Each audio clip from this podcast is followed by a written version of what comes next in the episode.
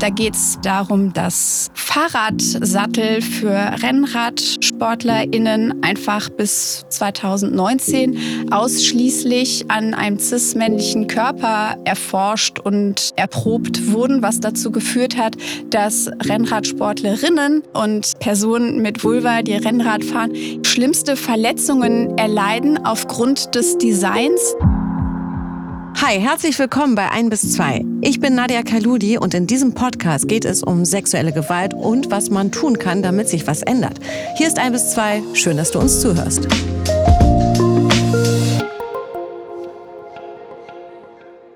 Es ist davon auszugehen, dass diese Welt ungefähr zu gleichen Teilen von Männern und Frauen bewohnt wird.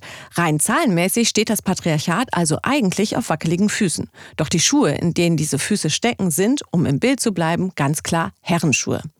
Das sage nicht ich, das sagt mein heutiger Gast Rebecca Entler. Rebecca hat einen Bestseller geschrieben, er heißt Das Patriarchat der Dinge, warum die Welt Frauen nicht passt. Und darin geht es glasklar, anschaulich und mit unendlich vielen Beispielen nachgewiesen darum, dass es so gut wie keinen Gegenstand auf der Welt gibt, der nicht aus rein männlicher Sicht designt, entwickelt und produziert wird.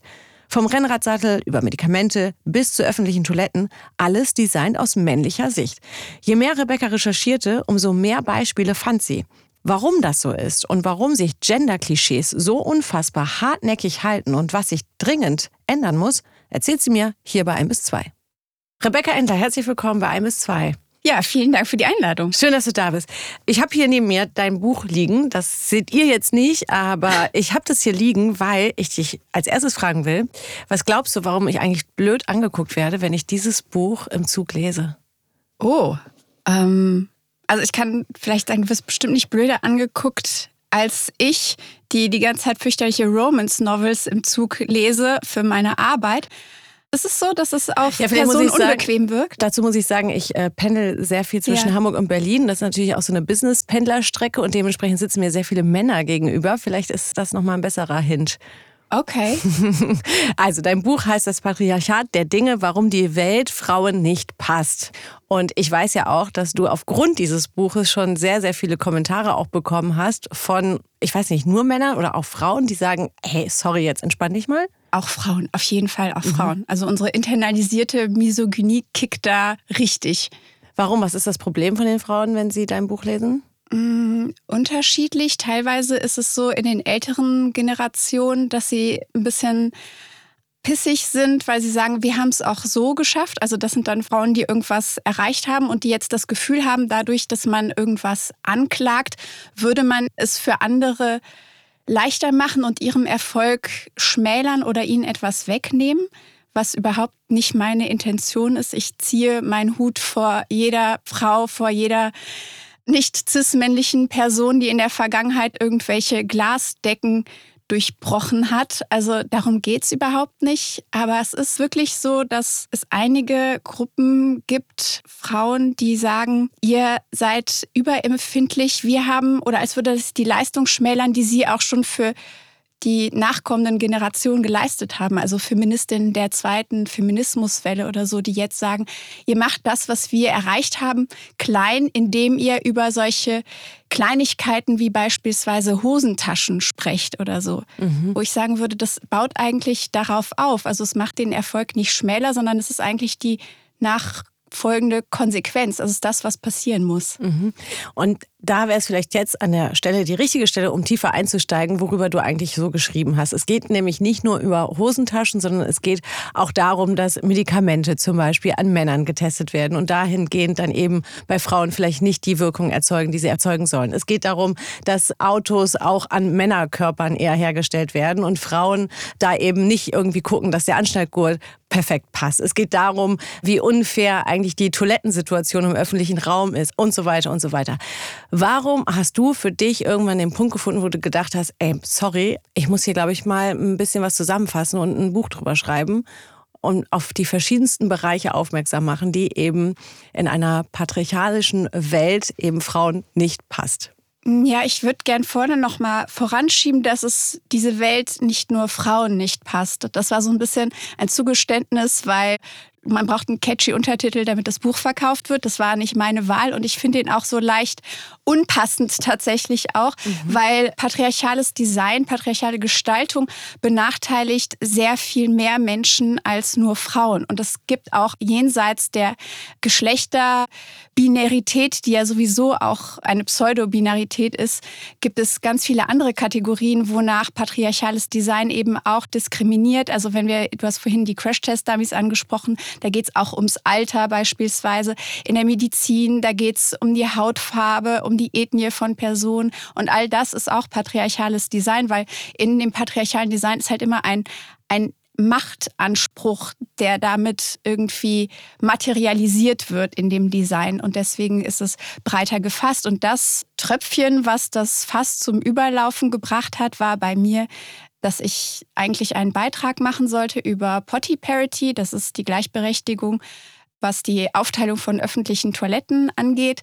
Und ich da sehr schnell bei meiner Recherche das Gefühl hatte, der Beitrag sollte fünf Minuten lang sein, dass es einfach unmöglich ist, die Geschichte des Patriarchats, die parallel zu der Geschichte der Kanalisation unserer europäischen Großstädte verläuft, in fünf Minuten zu erzählen, weil das einfach etwas ist, was mir so monumental vorkam, dass ich in dem Moment, als ich angefangen habe zu recherchieren, verstanden habe, dass unsere Innenstädte eine gebaute, aus Stein gemeißelte Wirklichkeit entsprechen, die vor 200 Jahren den gesellschaftlichen Verhältnissen entsprach. Also wir haben einen extremen Mangel an öffentlichen Toiletten und da, wo an den Anfängen Bedürfnisanstalten hingebaut wurden, dann waren sie für wichtige Menschen des öffentlichen Lebens und wichtige Menschen des öffentlichen Lebens waren nun mal Geschäftsmänner. Und deswegen wollte ich daraus eine ganze Stunde machen, die wollte niemand haben. Dann wollte ich daraus eine Reportage für Magazine machen,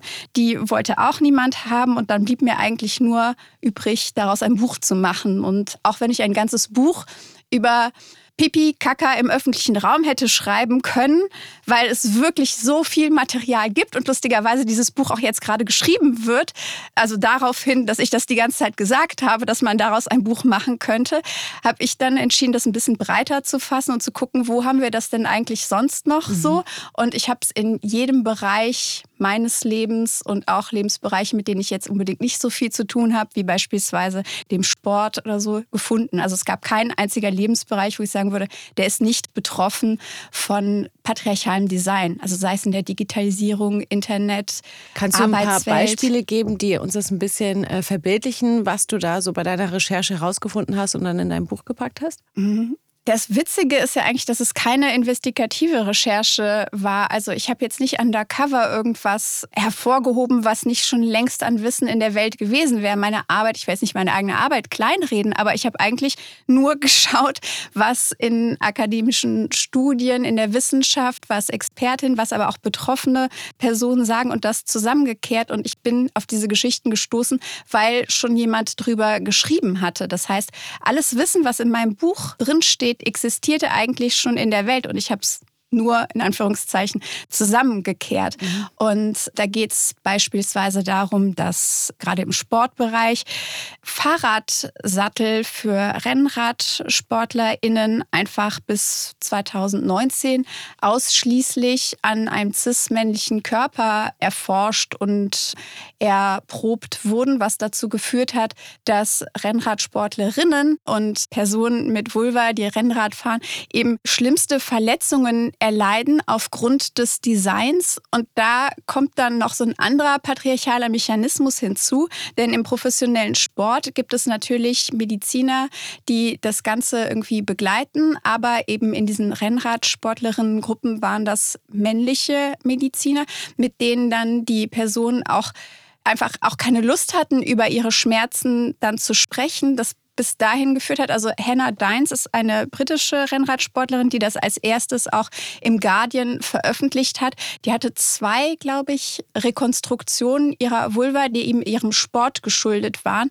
Und das war dann ein Tabubruch, den sie begangen hat, überhaupt öffentlich darüber zu sprechen. Und mhm. das hat eben dazu geführt, dass es in der Szene weltweit dann eine Art Aufruhr gab und andere betroffene Frauen gesagt haben, ey, mir geht's genauso. Seit 15 15 Jahren, seit 20 Jahren und ich habe nie darüber gesprochen, weil ich dachte, das sei ein, ein Ich-Problem. Mhm. Ich dachte, etwas würde mit mir nicht stimmen. Und das ist eben was, das habe ich in ganz vielen Bereichen gefunden. Das habe ich sogar selbst bei mir gedacht, wenn mir irgendwas nicht gepasst hat, habe ich gedacht, ja, okay, ich bin vielleicht einfach zu klein oder nicht stark genug oder dass wir das rückbeziehen auf uns selbst, denken, wir sind das Problem, anstatt zu sagen, vielleicht liegt es an mangelhaftem Design. Mhm. Interessant, oder?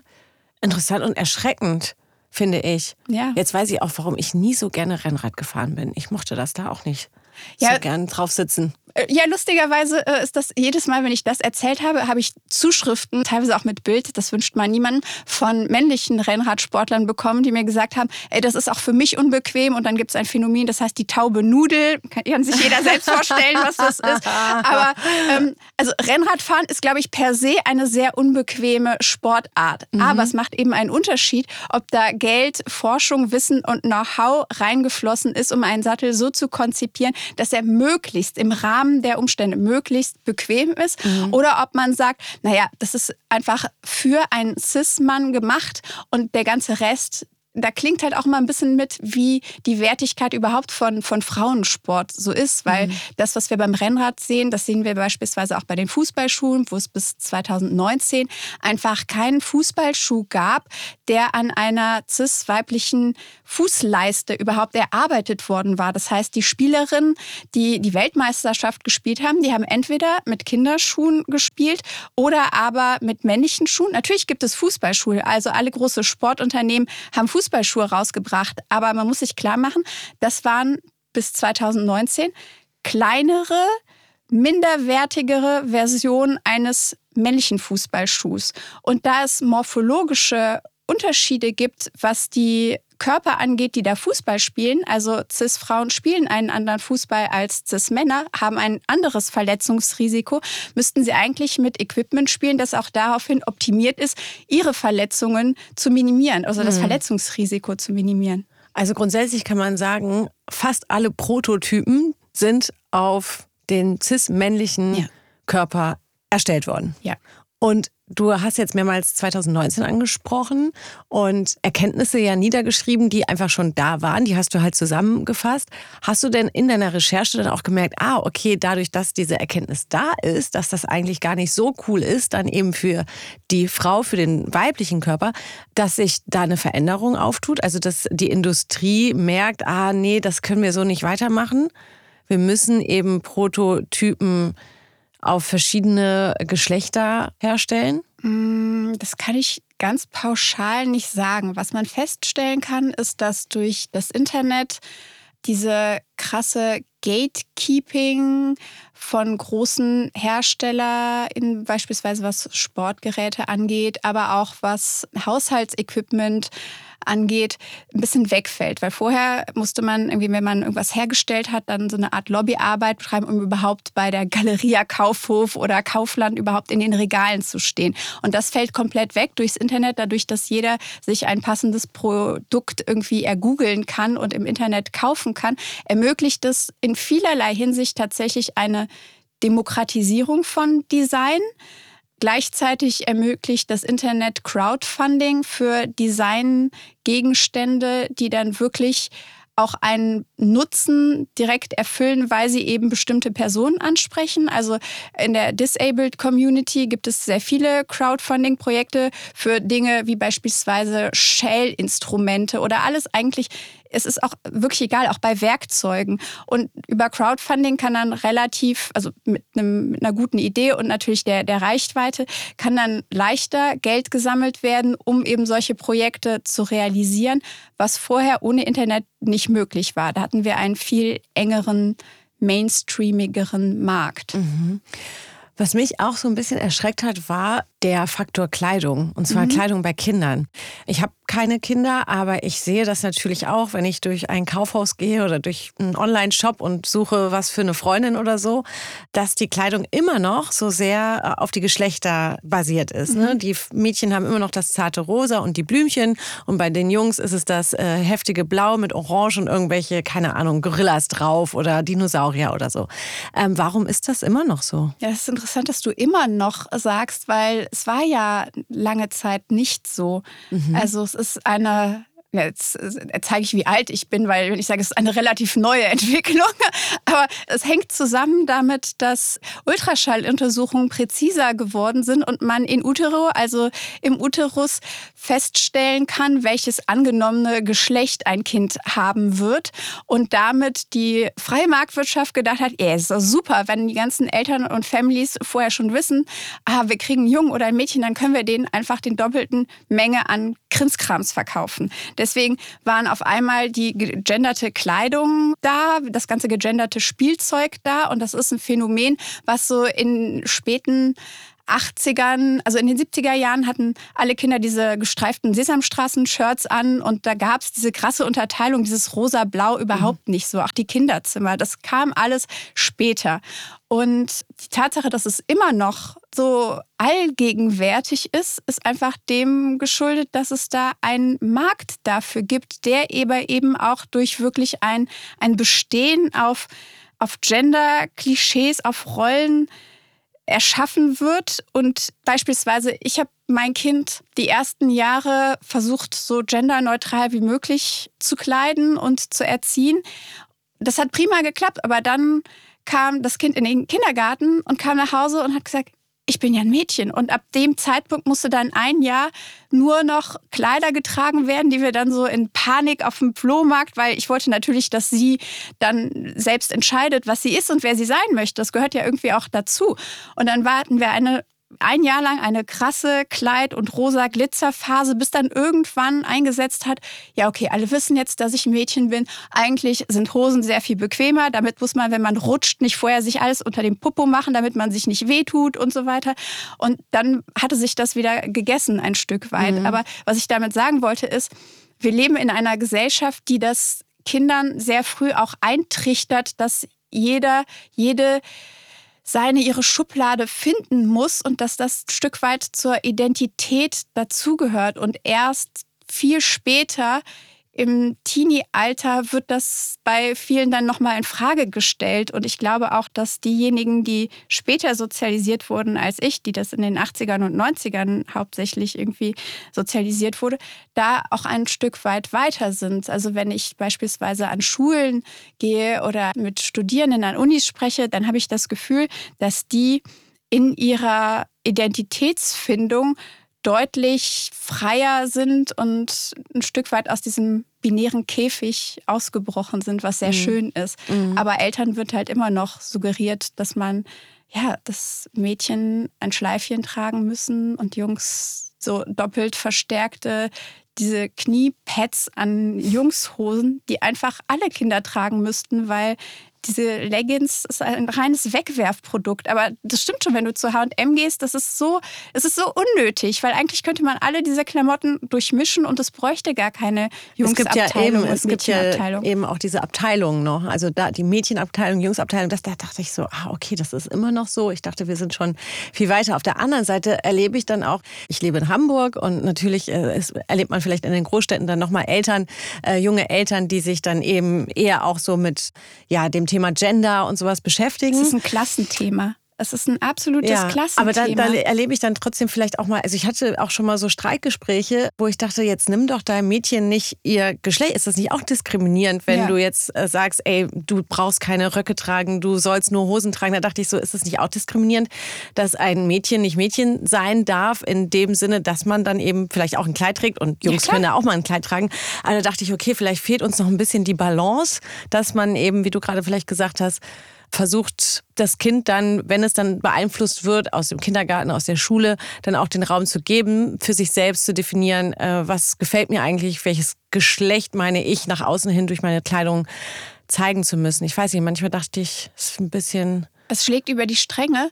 Es sind da zwei Themen drin. Das eine ist, jeder Mensch, egal welches Geschlecht, egal ob cisgeschlechtlich, inter, nicht binär oder trans, sollte unabhängig von der gesellschaftlichen Wertigkeit, die einfach von oben auferlegt wird, die Möglichkeit haben, sich so zu kleiden, sich so ja auch zu inszenieren, weil es ist ja eine Inszenierung. Also Geschlecht ist ja per se eine Performance. Und jeder Mensch sollte die Möglichkeit haben, diese Performance so leben zu dürfen, wie es sich für die Person gut anfühlt. Mhm. Was wir allerdings sehen, ich glaube, das ist das, worauf du angesprochen hast, wenn kleine Mädchen, die Prinzessinnen sein wollen, dann von außen gesagt kriegen, jetzt sei mal nicht so mädchenhaft und so weiter. Das ist nicht der richtige Weg. Aber was da quasi die Sorge ist, ist, dass es diese gesellschaftliche Wertigkeit dass die Personen wissen, was es ist. Weil im Buch habe ich zum Beispiel eine Studie, das war einer dieser Momente, wo ich wirklich, ich war so deprimiert, als ich das gefunden habe, als ich das niedergeschrieben habe und das beschäftigt mich seitdem. Und das ist eine Studie, die präpubertäre Mädchen fotografiert hat. Einmal in genderneutraler Kleidung und einmal in gegenderter Kleidung. Also gegenderter Kleidung heißt so ein T-Shirt, ich glaube, wo irgendwie Daddy's Little Princess oder sowas drauf stand und irgendwelche, wie heißen diese Dinge, Rhinestones, so Steinchen dran gemacht wurden und so mhm. weiter. Und das waren die gleichen Mädchen und diese beiden Aufnahmen wurden Personen allen Geschlechtern gezeigt und die sollten dann dazu assoziieren. Nochmal, diese Mädchen waren, glaube ich, elf Jahre alt, also vorpubertär. Und die sollten dann einfach sagen, was sie auf den Bildern sehen und was sie glauben, wer die Person ist. Und es kam heraus, dass über alle Geschlechter übergreifend die Leute sich sicher waren, dass das Mädchen in der genderneutralen Kleidung schlauer ist und intelligenter und kultivierter ist als das Mädchen in der gegenderten Kleidung. Das heißt, es kommt ein von außen auferlegtes ja eine, eine Wertigkeit darüber, wer du bist und welche gesellschaftliche Stellung du hast, die einfach in dieser Kleidung drinsteckt. Das ist nicht cool. Das ist nicht fair. Und das, wenn du das als Mädchen über mehrere Jahre quasi von außen, wenn das der Blick ist, den die Welt auf dich richtet, wenn du dich so anziehst und du dann irgendwann ist der Moment gerade im Teenie-Alter, ne, wo man so so durchlässig ist mhm. für die Wahrnehmung der anderen, dass man irgendwann natürlich anfängt, das für sich als eine Wahrheit zu akzeptieren und dann auch so von sich selbst denkt. Mhm. Das ist das, was ich so wahnsinnig deprimierend finde. Und das ist das, was wahrscheinlich die Eltern, die ihren Mädchen verbieten wollen, Mädchen zu sein, was sie irgendwie, selbst wenn sie die Studien nicht kennen, irgendwie fühlen und erahnen und was sie ihren Töchtern ersparen wollen. Ja, aber das zieht sich ja bis heute. Also auch bei uns erwachsenen Frauen zieht sich das ja. ja. durch. Also ich merke das ja bei mir, wenn ich ernst genommen werden möchte, dann ziehe ich eher zu eine Anzughose an, anstatt einen Rock. Ja, dann ziehe ich eher die, die flachen Schuhe an, anstatt die hohen Schuhe. Dann verzichte ich eher auf den Lippenstift. Äh, ja. so, äh, einfach um zu sagen, okay, ich möchte nicht reduziert werden. So, ach ja, die sieht ganz nett aus, aber ich höre jetzt mal nicht zu, was sie sagt. Äh, und das erlebe ich immer wieder bei Freundinnen, die, ähm, ja, die, wenn sie irgendwie Vorträge halten müssen, so wirklich sich Gedanken machen, was soll ich eigentlich anziehen, damit die mich ernst nehmen. Und was ich auch interessant finde, und dann hören wir das Kleiderthema auch mal auf, ja. aber ähm, ich habe Freunde, die in Mexico City leben und da in der Hochschule ja ist es ganz normal, dass eine Frau im Minirock und High Heels mhm. zu den Vorlesungen geht. Wo ich dachte, krass, wir in Europa haben da so ein stigmatisiertes Bild auf Frauen in kurzen Röcken und High Heels, dass man die nicht für schlau nimmt, sondern das ist, wenn überhaupt, dann die Sekretärin, aber bitte ja nicht die, die Studentin, die da irgendwie, keine Ahnung, Jura studiert. Und da habe ich mich lange auch mit denen unterhalten, wie unterschiedlich Länder mhm. ihre Kleidung irgendwie leben können, ohne dass man darauf reduziert wird. Also ich kenne keine meiner Freundinnen in, in Hamburg oder Berlin, die irgendwie sich getraut hätte, ja, sexy gekleidet, mhm. kann man schon mal sagen, sexy gekleidet irgendwie zu einer Vorlesung zu gehen. Ja, das ist ein, wie du schon sagst, ein sehr europäisches und auch ein nochmal viel stärker auch ein sehr deutsches Phänomen. Mhm. Und das hat mit unserer Geschichte zu tun, das hat mit unserer Art, wie hier Feminismus auch in der zweiten Welle betrieben wurde, zu tun und dass Frauen überhaupt sehr lange dafür kämpfen mussten, im öffentlichen Raum Hosen zu tragen, auf politischer Bühne Hosen zu mhm. tragen und dass das dann auch dieser Business-Schick zu einer Art Rüstung geworden ist, die, wenn man sie jetzt irgendwie aufbricht und sagt, ich sehe gar nicht ein, warum ich nicht in meinem Blümchenkleid genau die gleiche Ernsthaftigkeit vertreten kann wie in einem Hosenanzug. Das ist immer noch teilweise nicht, nicht akzeptiert und mhm. gesehen wird. Aber Aber dennoch haben wir auch in Mexiko ein großes Problem mit patriarchalen Strukturen und Sexismus. Und das zeigt eben auch, dass sein Buch ja eben über Deutschlands Grenzen hinaus gegangen ist. Denn es ist ja in mehrere Sprachen übersetzt worden, ins mhm. Türkische, ins Polnische und so weiter. Und wir haben jetzt so sehr, sehr viel eben über Kleidung gesprochen, gerade auch was das macht mit jungen Mädchen. Und wir wollen ja vor allem auch über das Thema sexuellen Missbrauch mhm. sprechen. Und da gibt es eben auch Kausalitäten in dem, was du eben in deinem Buch zusammengefasst hast. Und vor allem auch was den Blick auf junge Mädchen betrifft, durch eben vielleicht T-Shirts, wo draufsteht Daddy's Little Princess oder Sweetie Girl oder so.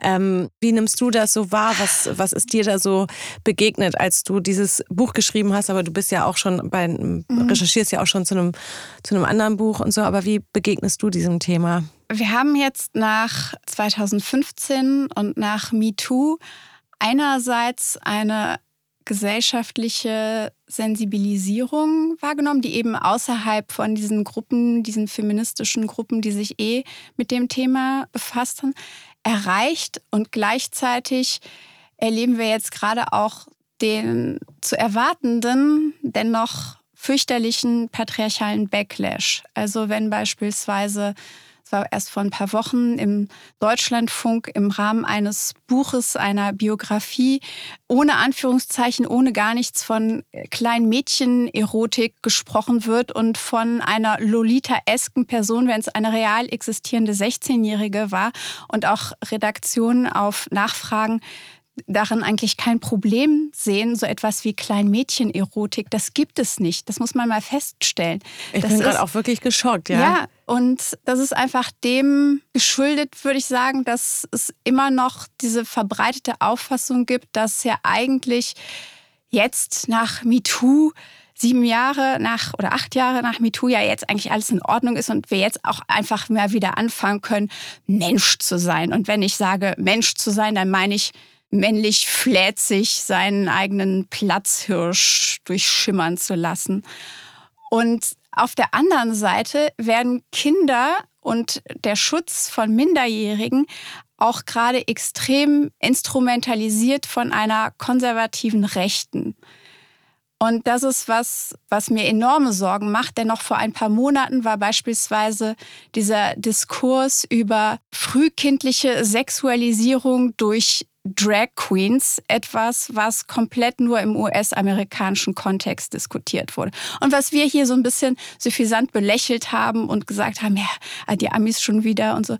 Aber seit ein paar Tagen ist es etwas, was wir hier auch in den deutschen Medien, in den Schweizer Medien rauf und runter gesehen haben. In München gab es ja diesen Eklat, das ist auch so ein mediengemachtes Spektakel, aber das zeigt eben, wie sehr dieses Thema auch in der Gesellschaft so Anknüpfungspunkte an, an die neue Rechte gibt.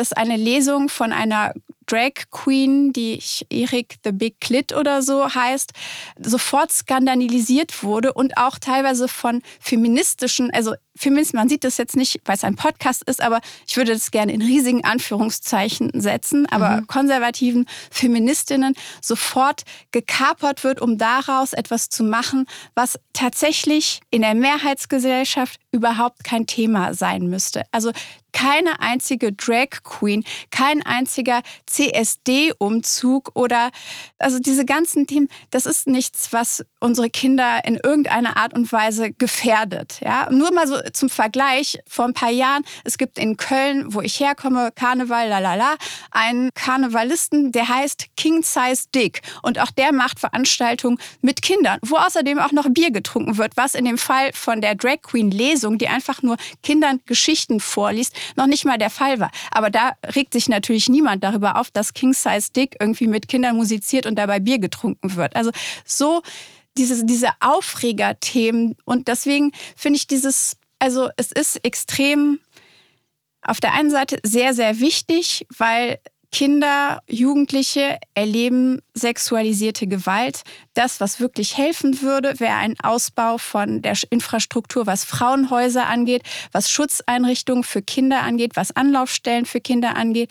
Das sind alles Bereiche, die seit der Corona-Pandemie, denen das Geld entzogen wurde. Anstatt mehr Plätze, mehr Schutzräume zu schaffen, wird darüber diskutiert, ob Frauenhäuser jetzt nun auch Transfrauen aufnehmen sollten oder nicht. Die haben schon immer Transfrauen aufgenommen und es war noch nie ein Problem. Also äh, das ist kein Problem, aber über sowas wird diskutiert. Es werden Gelder entzogen an Stellen, die wirklich etwas dafür tun könnten, dass Kinder, Jugendliche geschützt werden, dass marginalisierte Personen geschützt werden. Aber stattdessen macht man eine Art Nebelkerze, ein, verschiebt den Diskurs, um wiederum andere Menschen, die eh schon marginalisiert sind, auf die eh schon eingedroschen wird, noch weiter in eine Ecke zu schieben. Und das, was da passiert, das ist das, was immer passiert, wenn es um sexualisierte Gewalt geht. Wir als Gesellschaft funktionieren darüber, dass wir das wie eine Art Tumor oder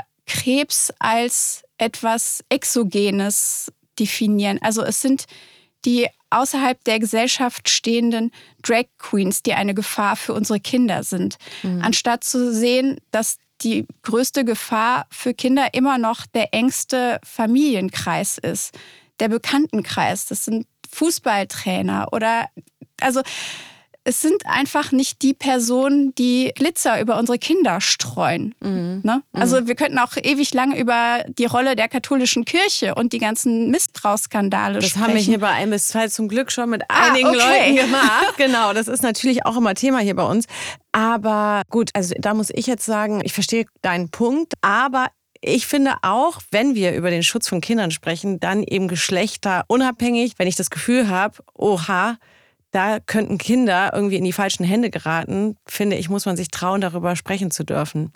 Das hat jetzt mit dem Fall München nichts zu tun, aber nur mal äh, so als mein Standpunkt da reingeworfen. Mhm. Was du da sagst, ist absolut richtig. Das muss aber abgekoppelt werden oder besser gesagt in dem Fall nochmal genauer unter die Lupe genommen werden, in dem Bewusstsein, dass es gerade diese rechten Erzählungen gibt und dass das, also wir werden das auch in den nächsten Wochen und Monaten beobachten können, wie das weiter eskaliert wird. Mhm. Also das ist ganz klar, das ist nach einem konservativen, fundamental christlichen Playbook, das aus den USA hier übernommen wird. Mhm. Wenn wir uns anschauen, dass Andy Scheuer und Dorothee Bär jetzt bei Ron DeSantis, bei dem Governor von Florida, der äh, selbst irgendwie Aspirationen hat und Präsident werden möchte, hinfahren und sich das angucken und sich dann von seinen Positionen gegenüber Transmenschen, die genozidal sind, inspirieren lässt und sagt, ich stehe hinter dem, was Ron DeSantis sagt,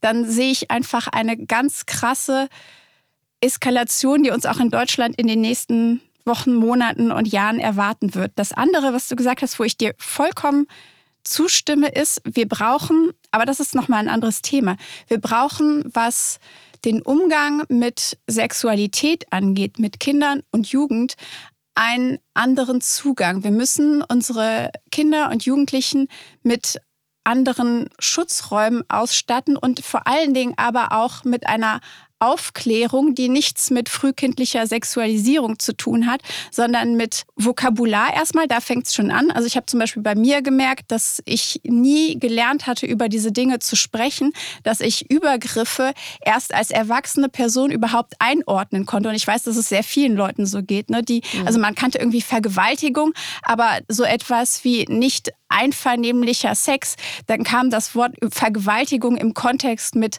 Freunden zum Beispiel, hat sich das nicht richtig angefühlt, aber es fehlte das Vokabular, um diese Dinge irgendwie differenziert zu betrachten und für sich selbst einordnen zu können. Und ich glaube, diese Dinge sind ganz wichtig.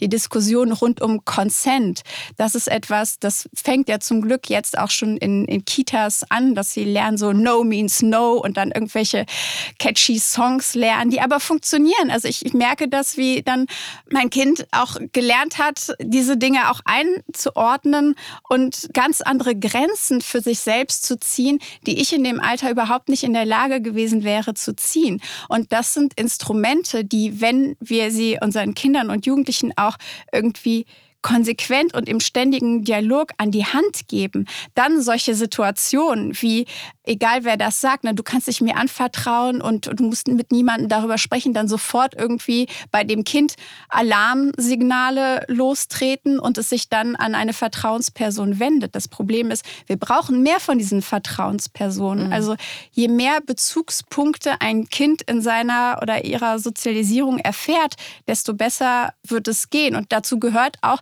dass wir Themen rund um Sex, rund um sexualisierte Gewalt auch ein Stück weit enttabuisieren, damit wir lernen, darüber zu sprechen, damit wir auch lernen, auch als Kind, ganz wichtig, beispielsweise Täter-Opfer-Umkehr zu verstehen. Ne?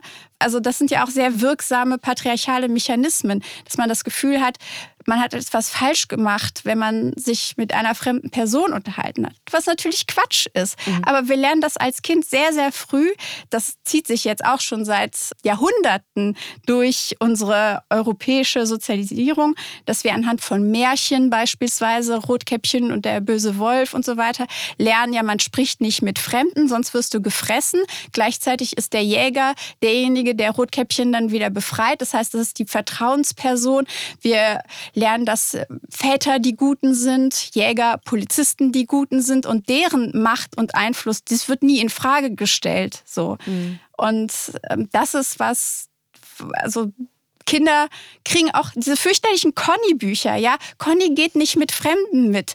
Also Conny ist die allerschlimmste Grütze. Das ist einfach nur ein, ja, da lernen Kinder als funktionierende Rädchen in der Gesellschaft sich einzufügen, ohne jemals irgendwas zu hinterfragen. Und ich finde das richtig fürchterlich.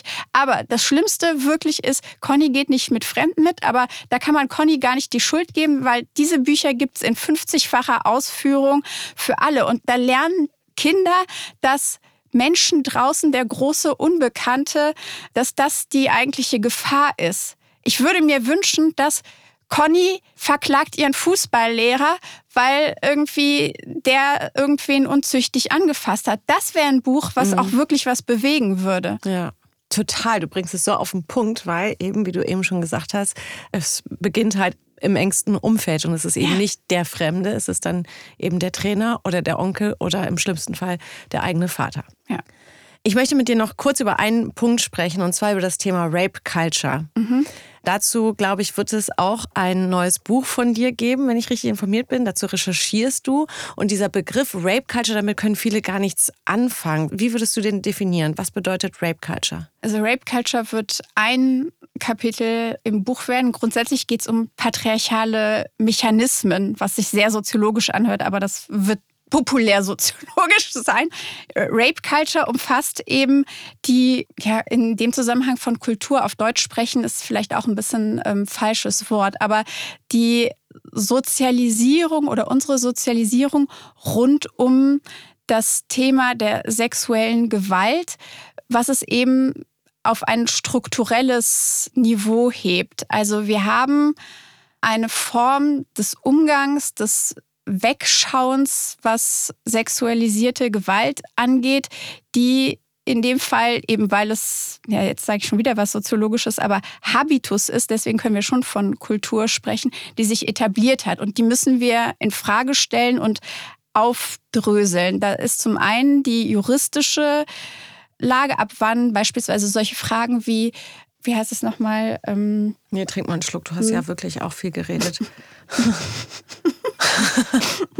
Was müssen wir denn da konkret in Frage stellen, wenn du eben aus dem Habitus äh, sprichst im Zusammenhang mit Rape Culture? Was ist das genau, was wir dahinter fragen müssen? Also ein sehr prominentes Beispiel, wo ich mir jetzt aber gerade nicht ganz sicher bin, ob Vergewaltigung, aber ich glaube schon tatsächlich Teil des Pakets war, war der mediale Umgang mit dem Gerichtsverfahren von Amber Heard versus Johnny Depp. Das hat sehr klar gemacht, wie über Berichterstattung so krass mobilisiert wurde in Richtung Amber Heard ist die blöde Bitch. Amber Heard ist diejenige, die Johnny Depp eigentlich Gewalt angetan hat, was überhaupt nicht der Faktenlage entsprach. Aber sofort hat die ganze Internetmaschinerie losgelegt und ihr patriarchales Ding gemacht. Und das, was diese Frau in diesen Monaten und Jahren irgendwie aushalten musste, das könnte auch ganze Bücher füllen und hat eben auch gezeigt, wie sehr unsere Kultur darauf ja hin funktioniert, Männer reinzuwaschen und Männer von ihrer Verantwortung zu entheben. Und gleichzeitig Täter-Opfer-Umkehr ist die Frau die designierte blöde Bitch, die das dem Mann antut, weil sie öffentlich gemacht hat, was er mit ihr getan hat. Was mhm. übrigens auch nicht ihre Wahl, her choice. Ihre Wahl, ja. ja. Mhm. Und das ist natürlich ein, ein sehr prominentes Beispiel, aber das findet sich in ganz vielen Erzählungen, wenn beispielsweise Asha Hedayati hat ja jetzt ein Buch geschrieben, was demnächst rausgekommen wird oder rausgekommen ist, wenn der Podcast erscheint, ich weiß es gar mhm. nicht, über patriarchale Gewalt in Beziehungen und wie das funktioniert. Und es gibt noch sehr viele andere Bücher, die zu diesem Thema geschrieben wurden, die alle eigentlich die gleiche Erzählung haben, dass sobald wir von sexualisierter Gewalt sprechen, sofort so, oh, Unschuldsvermutung bei den Tätern und das, was die Frauen sagen, das wird dann tausendmal in Frage gestellt. Die müssen ihr Leid dann wieder und wieder und wieder vor Gerichten erzählen und nochmal durchleben. Aber im Endeffekt passiert dem Täter meistens sehr wenig. Brad Kavanaugh und seine Hearings als Supreme Court Justice ist auch so ein Beispiel. Ne? Da wurde diese Frau, musste dann eine Vergewaltigung, die ich glaube 30 Jahre zuvor äh, passiert war, wieder durchleben. Alles wurde zerpflückt und es hatte absolut keine Konsequenz. Er ist am obersten Gerichtshof bestätigt worden. Mhm. Rebecca, ich merke, wir müssen dich einfach nochmal einladen wenn du dein zweites Buch geschrieben hast. Genau, dann sind diese Gedanken auch alle ein bisschen sortierter genau, und als dann jetzt gerade. werden wir da auch nochmal konkreter drüber sprechen. Aber an dieser Stelle kann ich sagen, egal welchem Geschlecht ihr euch zugehörig fühlt, lest bitte das Buch von Rebecca Endler, Das Patriarchat der Dinge, warum die Welt Frauen nicht passt, auch wenn dieser Untertitel dir nicht so richtig passt. Rebecca, vielen, vielen Dank, dass du heute bei 1 bis 2 warst und wir so ein bisschen quer durch deine Gedanken mitgehen durften. Ja, nochmal vielen Dank für die Einladung. Es hat mir großen Spaß gemacht. Also wisst ihr was, nachdem ich jetzt mit Rebecca gesprochen habe, habe ich hier mein Smartphone in die Hand genommen und ich merke, meine Hände sind eigentlich viel zu klein für dieses Riesengerät. Ist das eigentlich auch aus Männersicht Design, frage ich mich. Hätte ich sie fragen sollen. Anyway, Rebecca Entler hat wirklich so viele tolle Sachen zusammengefasst und ich weiß, vielen Männern passt das eben nicht. Das ist mir aufgefallen, als ich mit diesem Buch im Zug sitze. Da wird man schon ein bisschen schräg angeguckt als Frau nach dem Motto, ja, alles klar, wieder so ein Männerhasser. So ist es aber nun nicht. Deswegen an alle Männer, lest dieses Buch. Auch für euch gibt es da sicherlich tolle Erkenntnisse. An dieser Stelle möchte ich mich auch ganz herzlich mal bei euch bedanken, dass ihr uns so treu zuhört und dass ihr auch bei schwierigen Themen dranbleibt. Wenn ihr wollt, dann folgt uns doch gerne, abonniert unseren Kanal und wenn ihr uns persönlich einmal schreiben wollt, dann könnt ihr das natürlich sehr gerne tun. Eine E-Mail könnt ihr einfach schreiben an presse.ubskm.bund.de.